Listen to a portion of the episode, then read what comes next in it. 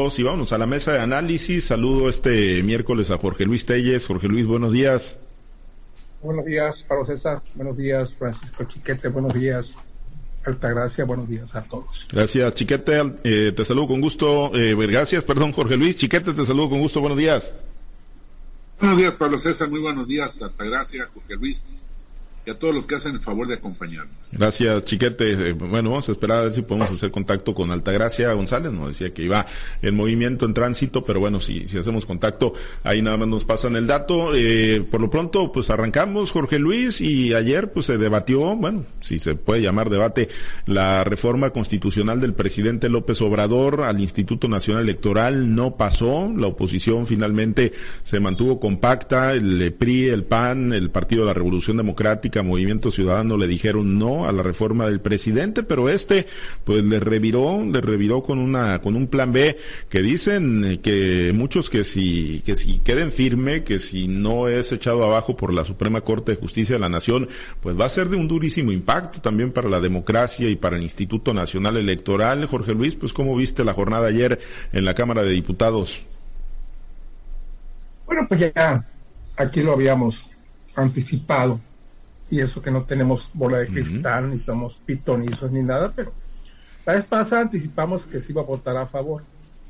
Hoy vaticinamos que se iba a votar en contra y efectivamente así fue. Y es que la alianza electoral en el, Congreso de, los partidos se ha mostrado muy firme, muy compacta, muy segura de, de lo que estaba haciendo y pues finalmente llevó su voto en contra de esta iniciativa de reforma constitucional impulsada por el presidente.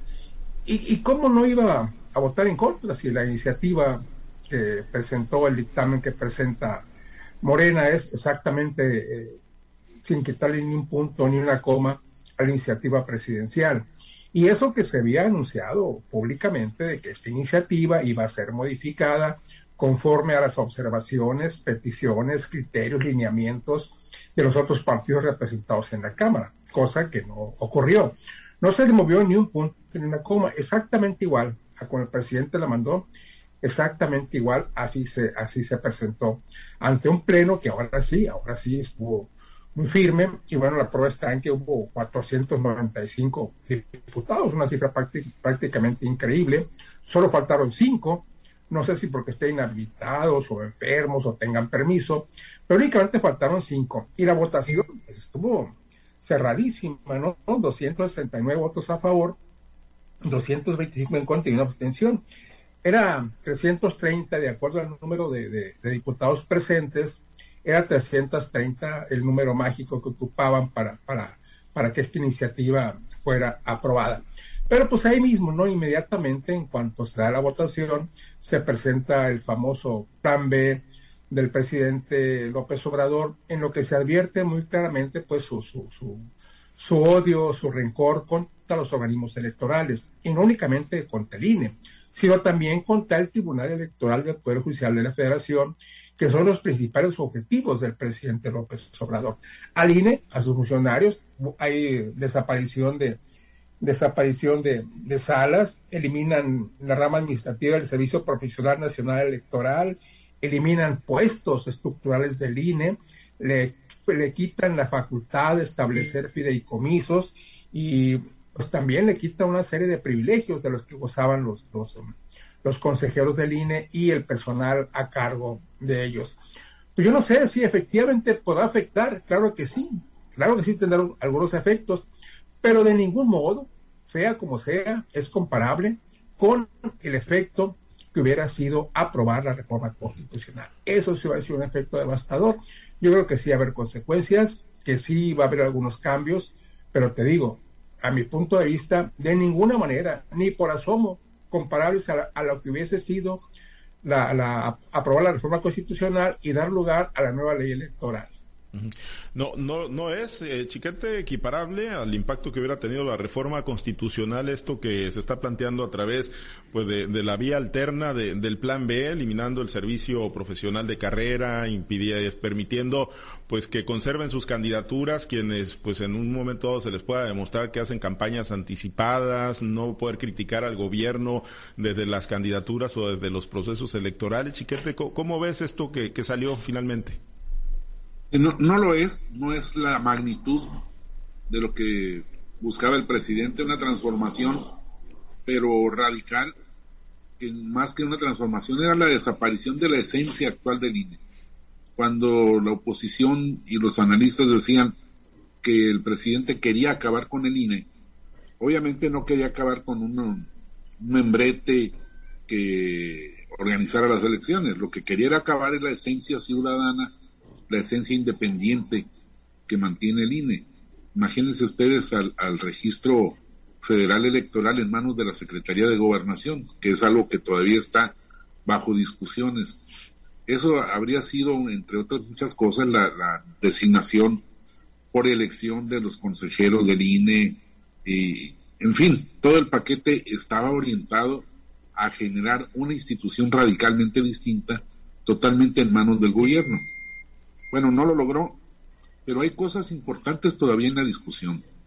Sí, el dinero es importante, es muy importante. El presidente hace un momento dijo que se iba a ahorrar el país 3.500 millones de pesos gracias a estos cambios que anoche aprobó la Cámara de Diputados. Pero más allá de eso, hay otras cuestiones. Por ejemplo, la capacidad que tendrían, si todo esto se confirma, se, se ratifica en el Senado, los, los políticos para hacer propaganda de su gobierno mientras haya elecciones.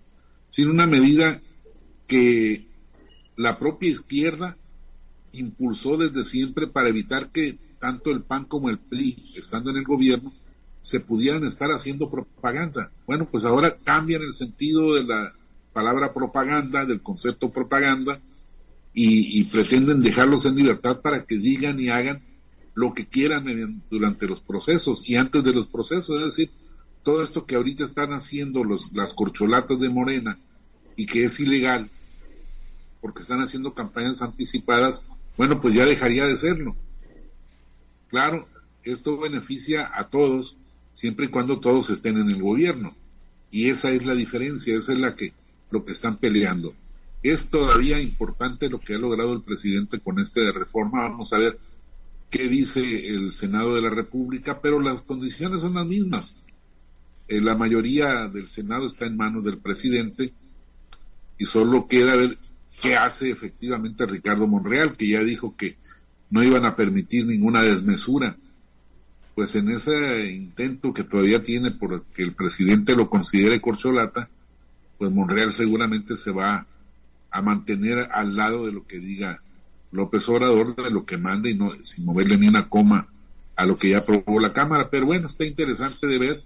Me parece de todos modos que fue un gran logro de la oposición haber alcanzado a, detener esta, esta embestida que el presidente había lanzado todo, incluyendo una movilización social tan importante como la del antepasado domingo, 27 de, de noviembre, cuando les dijo a la oposición, ahí está mi pueblo y ahí está mi músculo, pero bueno, no le alcanzó, no lo logró. Qué bueno que eh, se mantienen las instituciones y ahora a ver con lo que con lo que resulte de estos cambios que sí alcanzó el presidente. Sí, Sí, va a ir seguramente no a parar a la Suprema Corte de Justicia de la Nación. Claro, está está el tema del Senado. Anoche nos lo decía también Mario Zamora, ¿no? Pues que ahí, ahí hay que esperarlo y que el factor Monreal, pues a ver qué, qué, qué papel juega, ¿no? Y lo que pueda mover también en el Senado. Pero bueno, eh, eh, ahí tendrá que llegar este proyecto que se aprobó en San Lázaro el día de ayer, Jorge Luis, y que como lo apunta Chiquete, pues muchas de las cosas que hoy busca modificar Morena y el presidente Andrés Manuel López Obrador, pues son cosas que, que se hicieron a modo. Es un traje, pues, eh, digámoslo así, a la medida que se le hizo al propio Andrés Manuel López Obrador después de las manifestaciones que realizara tras pues, lo que él ha insistido así, fue un fraude en la elección del 2006, Jorge Luis, y hoy, bueno, pues todo eso que, que se le concedió, pues dice ya no aplica porque pues ya está del otro lado, ya no está como opositor, hoy está como gobierno, ¿no?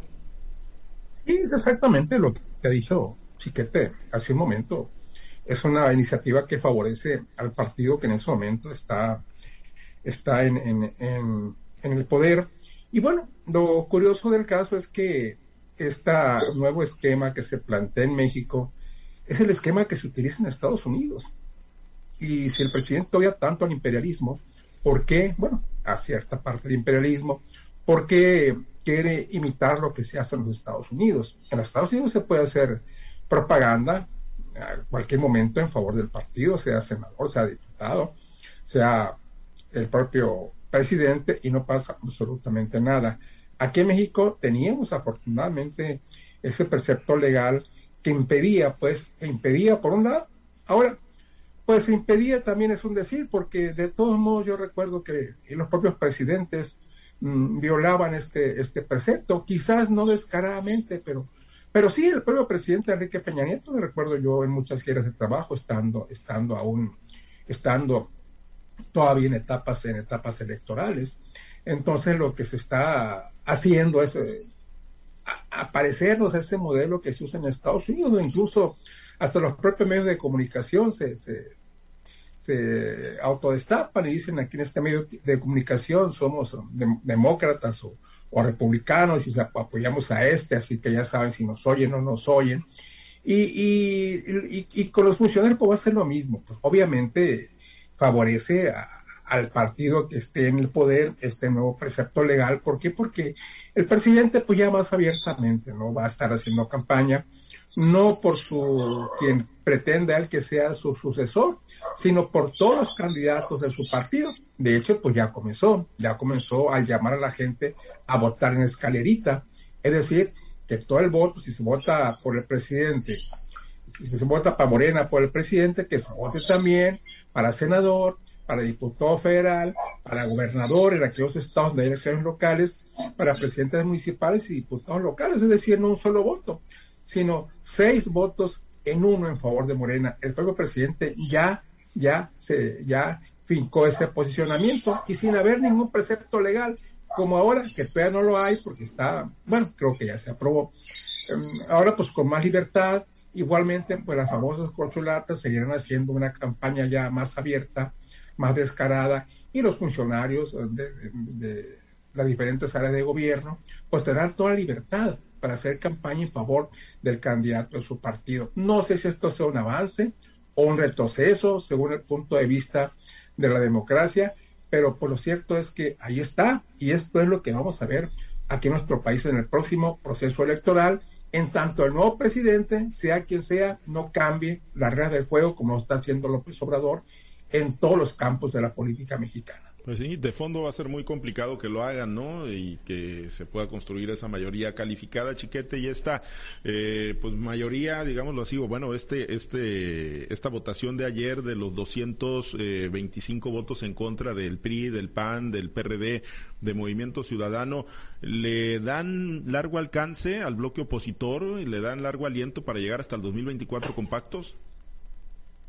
Pues no sé si tanto, pero sí les permite eh, mandar un mensaje de presencia, de fuerza, de que cuenta eh, cualquier esfuerzo que se haga. Es decir, el ánimo derrotista que estaba invadiendo a la oposición, a los eh, ciudadanos que no están de acuerdo con el gobierno del presidente López Obrador, pues ahí encuentra un aliciente.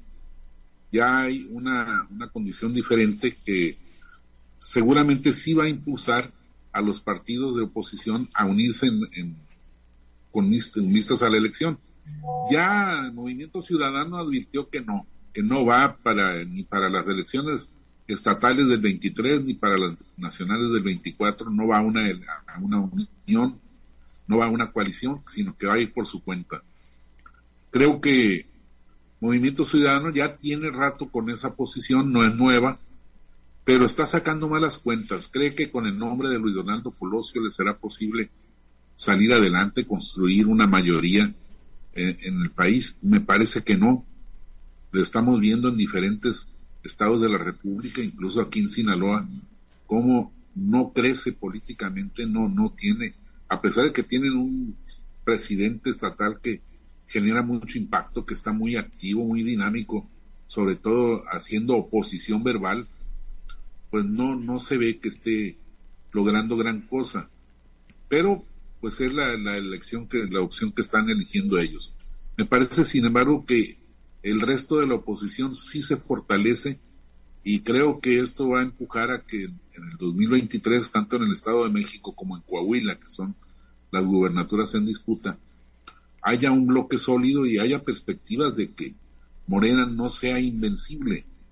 No que vaya a bajar su calidad de partido poderoso e incluso de favorito para ganar las elecciones, pero sí con la idea de que no es invencible y lo mismo podría pasar para el 2024. Yo creo que esto es el efecto, es lo que le ha indignado tanto al presidente López Obrador, este mensaje que ya parecía estar desapareciendo del país, incluso al punto de, de ocurrir lo que citó Telles, que pidió abiertamente una, una, pues un 6 de 6 o 7 de 7 para la próxima elección.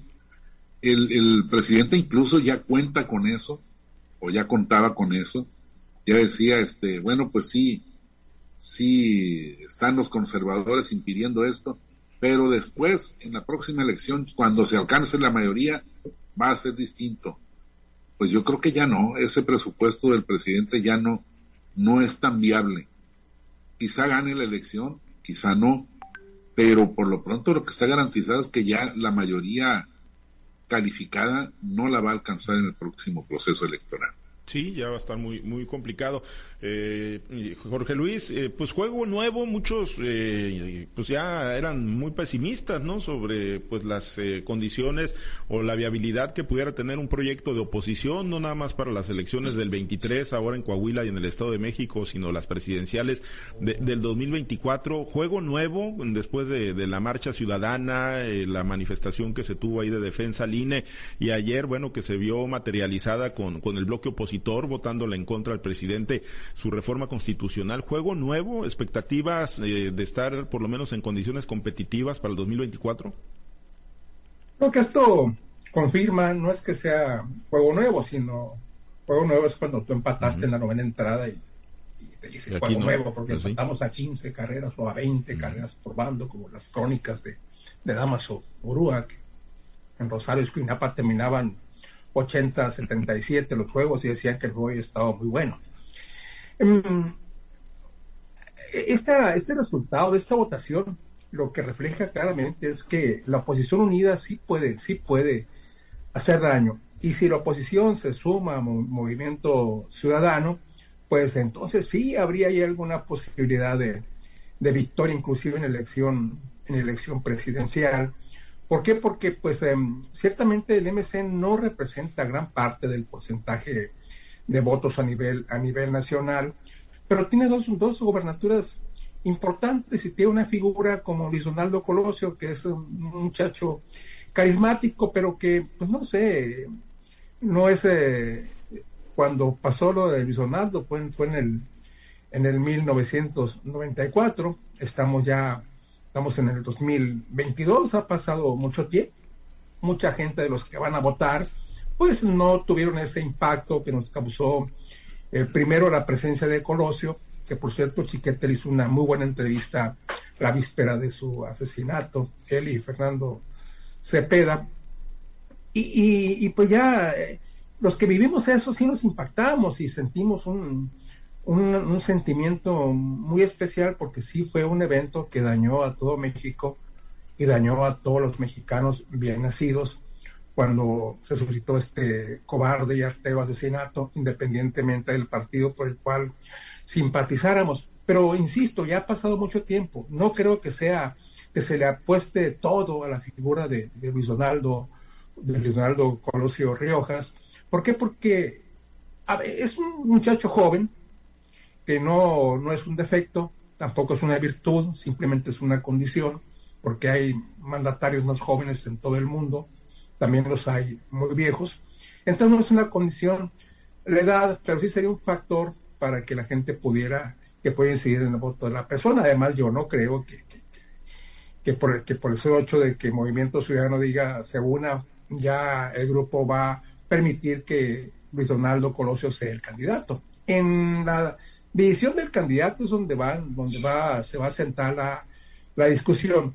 Pero sí me queda claro a mí que esta votación refleja que la oposición, la oposición unida puede lograr algo mucho más que impedir que Morena gane la mayoría en las dos cámaras. Podría inclusive una oposición unida con MC podría meterle un susto al presidente López Obrador y su candidato en las elecciones de 2024. Más allá de cómo está el país, para entonces, porque de aquí entonces faltan ya año y medio para las elecciones y las cosas pueden cambiar todavía más en este país, entonces eh, esas condiciones pueden influir también en el voto. Esto demuestra que si la oposición se une, puede. Si no está unida, está condenada irremediablemente a un fracaso descomunal y a dejarle todo en manos de Morena. Pues sí, difícil. Yo coincido que difícil que Movimiento Ciudadano por sí solo, yéndose por la libre, sea el depositario, ¿no? De, la fuerza ciudadana que, se ha demostrado, ¿no? Ahí como contrapeso al presidente Andrés Manuel López Obrador y su y su movimiento. Ya veremos si, si pues eh, se da una decisión, eh, pues mm, se da una nueva decisión por parte del Movimiento Ciudadano, pero por lo pronto ya se hizo el anuncio. Dice Luis Carlos Ugalde, está checando aquí su su Twitter, eh, su tweet, el sabotaje a la democracia que ocurrió esta madrugada en Cámara de Diputados es ominoso. López Obrador obligó a la Cámara de Diputados a violar el proceso legislativo para aprobar su reforma electoral. Así viene el 2024 imponer a su candidato o candidata al costo que sea. Y fue el plan V de la venganza, no fue el plan B, fue el plan V. ¿Fue el plan de la venganza? Sí, sí lo hizo como venganza el presidente. Evidentemente sí. Más que de venganza, de odio. De odio a una institución que ya vimos, eh, bueno, el presidente en cada momento recuerda lo que le pasó en el 2006 o lo que él considera que le pasó en 2006, de que le quitaron a la mala la presidencia de la República. Y entonces casi todos los, las acciones que realiza van en función de eso. Y luego no es solo lo que haga el presidente, todo lo que su entorno haga. Ahí está la Comisión Nacional de Derechos Humanos, que no ha servido absolutamente para nada que está en el desprestigio más absoluto y sin embargo tuvo cara para salir públicamente a decir que afecten, que debe, debe cambiarse el INE, debe desaparecer el INE como es ahora, porque en 1952 no reprimió, no, no, se, no condenó una, una, una represión a los trabajadores de México. Pues obviamente el INE no existía en esos tiempos, ni, ni, ni puede estarse legislando en función de lo que ocurrió hace cincuenta y tantos años o 70 años. Es, es una, una situación muy, muy notoria, muy evidente. Yo insisto, no solo es de encanto, es odio, como se dijo anoche en la Cámara de Diputados o esta madrugada, es odio que se expresa y eso es lo peligroso de la concentración de estas fuerzas. Un presidente con este poder puede llevar al país a, situaciones muy difíciles, muy, muy dañinas. Eh, si el presidente hubiera tenido esta capacidad de, legislar para, para cambiar, modificar la constitución, quién sabe qué tipo de país tendríamos, quién sabe qué tipo de estructura jurídica tendríamos en este momento. Si con esos límites hace las cosas que hace, toma las decisiones arrebatadas de, de imponer algunas, algunos objetivos y puntos de vista, imaginémoslo si efectivamente la sociedad le da esos seis de seis votos para que controle no solamente las cámaras, sino la, última posibilidad que es la de modificar la constitución. Ese es el, riesgo de un país que no, que no divide sus espacios de poder. Muy bien, pues se seguirá platicando y mucho del tema. Gracias, Chiquete, excelente miércoles. Buenos días, saludos para todos. Jorge Luis, excelente día. Muy buenos días. Gracias.